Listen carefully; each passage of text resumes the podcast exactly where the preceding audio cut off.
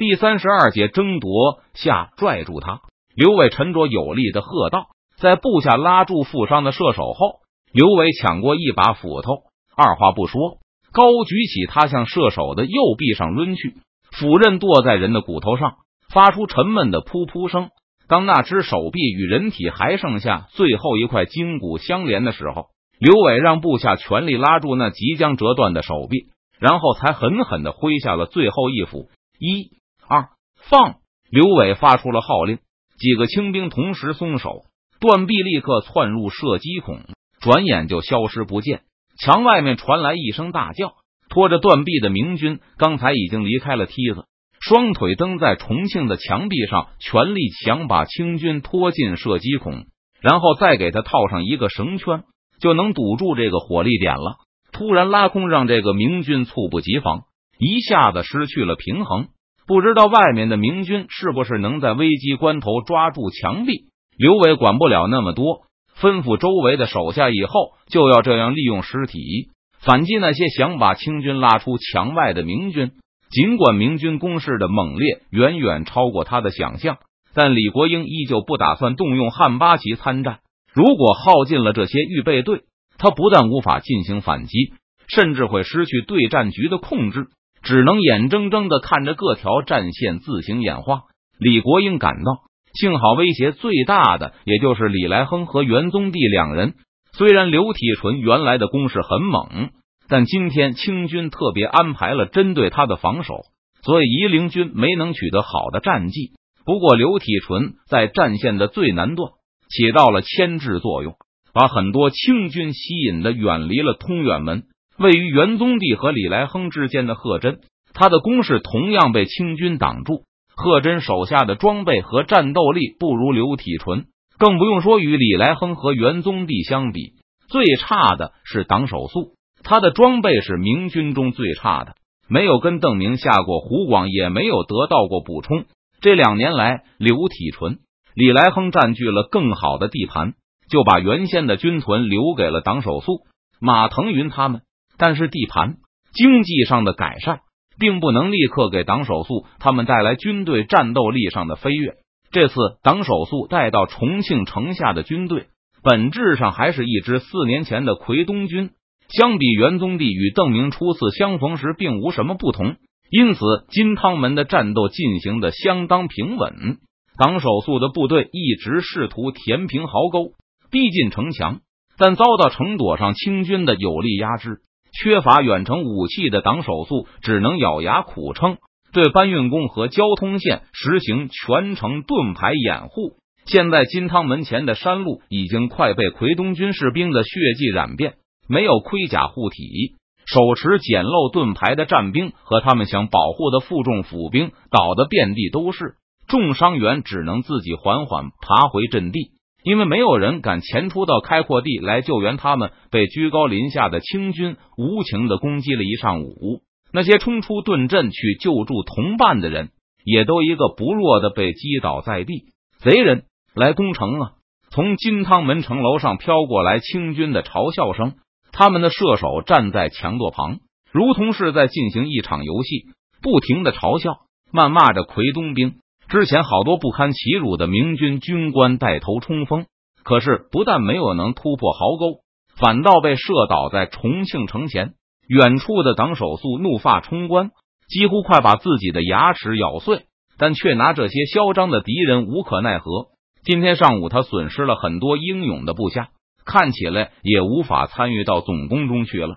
得知定远门告急后。李国英马上派人去通远门南面的金汤门抽调兵力。当李国英的使者抵达后，金汤门立刻向川陕总督那里送去了援军。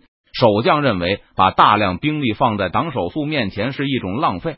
金汤门守将还向李国英报告，他们眼前的奎东军已经停止了进攻，可以认为这里的战事已经结束了。得知明军已经在定远门的城墙拐角处登上了城池。两军士兵已经开始短兵相接，李国英心情沉重。现在明军还没有能够扩大突破口，不过接下去的消耗会变得更加剧烈。李国英只能盼望，在把明军的血流尽以前，重庆清军不要先流干自己的血。幸好金汤门那边的形势不错，位于李来亨和元宗帝中间的贺真也表现的很差。据报告，此人的部队正在八城墙，贺真你连城头都没有登上，八墙也没有效率啊！这重庆的城墙都是山岩砌成的，沉重无比。李国英觉得贺真一天也扒不下来两块石头。既然对方有这份闲心，那就让他扒去好了。难道你还能从墙里挖个大洞钻过来不成？定远门来报告的传令兵还送来了一杆挠枪。李国英掂了掂这支特制的武器。发现枪杆的质量不错，相当的结实，怪不得能够用来拉人抓墙。而枪头上的铁质鹰爪更是让李国英感到忧虑。这个枪头的制造工艺并不算太难，但用料可不少，比一般的铁枪头还要多。更重要的是，李国英和元宗帝在中线作战的时候，对方并没有拿出这样的武器来。只要观察一下这支挠枪。稍有经验的人就知道，它并不适合野战，但挠枪用来攻城却是不错。无论是抓城头，还是勾手兵，或是用来掏射击孔，都是相当好用的武器。在李国英看来，好的武器就是威力大、见效快，立刻能让人失去战斗力。在野战交锋时，挠枪因为没有向前的开刃，使得它无法和长枪相提并论。但攻城时的回拉却使它具有比一般的刀枪大得多的威力，而且挠枪还有威慑效果。据定远门那边的报告，在这种铁钩子的威胁下，清军的军官和老兵都不敢往城墙边和射击孔旁凑近，导致明军找到机会登上了城墙。定远门的伤亡报告不小，但并没有让李国英感到不能接受。看起来挠枪造成的伤害还是比不上李来亨的强弓硬弩。但看着同伴被活活疼死，看着人脸和四肢被从身体上撕下去，这种视觉冲击远比看到一个同伴被弩箭钉死在墙上要强烈的多。李国英挥舞了一下手中的挠枪，发现这个武器还不太好掌握。据传令兵报告，明军能凭借这个东西在墙壁上窜上跳下，用铁钩子勾人也是一拉一个准。这就意味着元宗帝有足够的财力为他的部下打造一种特别的兵器，专门用在城墙争夺战上。而且这种武器还不是一种简陋的制品，它的用料和耗工都不在精良的刀枪之下。占领了一段城墙后，元宗帝的部下就开始拆城墙。靖国公是一个久经沙场的老将，知道战场瞬息万变，随时都可能发生天翻地覆的变化。因此，他稳扎稳打，确保任何获得的战场优势都能被保持下去。在下令拆墙的同时，元宗帝还不忘记教导他身边的军官们，让他们一边望着战场，一边听自己讲课。以前闯王攻城的时候，守宫部是给第一个登上城墙的人，而是给第一个拆城墙的人。为什么呢？因为登上城墙的人可能惦记着库房里的东西，会不顾一切的冲下去。如果他被打死了，那他对大军也就没有作用了。如果城墙被敌军反击夺回去，那一切都要从头再来。而拆城墙，哪怕只拆了一个墙垛，下次这段城墙就会少一个屏障。就算只拆了一块砖，那都比纹丝不动好。闯王设立这样的规矩，就是为了让登城的人不要冒进，而是替全军着想，愿意为大军扫清障碍。今天只是全面进攻的第一天，元宗帝认为李国英手中应该还有一定的实力，至少他还没有看到汉八旗出现，所以元宗帝不但始终在手里保留着大量的预备队，而且制定了步步为营的进攻计划。今天元宗帝只要能把这一段城墙的墙垛都拆了，把射击孔都塞上，就算达到目的。那样，明天再次进攻的时候。这段城墙和土围子也就没有什么太大的区别了。而如果明军能够把砖都扒了，拆了城墙上面的石砖后，自上而下的扒城墙的表面就很容易把这段重庆城墙彻底变成一道土墙的话，那守军的优势也就丧失的差不多了。虽然地道不好挖，但元宗帝知道土墙还是可以砸一下的。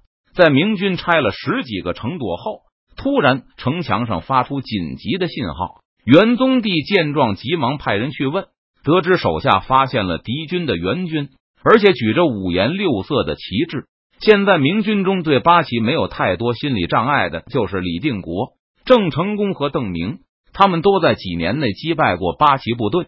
其次就是李来亨，他跟着邓明在南京伏击过八旗部队。元宗帝的部下则大为紧张，一看到这些彩旗就急忙报警，然后紧张的开始备战。反倒是他们的主帅哈哈大笑。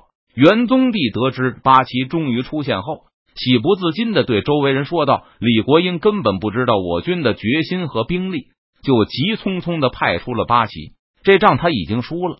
好了，三天之内我们就能夺取城门，五天就能拿下重庆。”送到邓明手中的报告。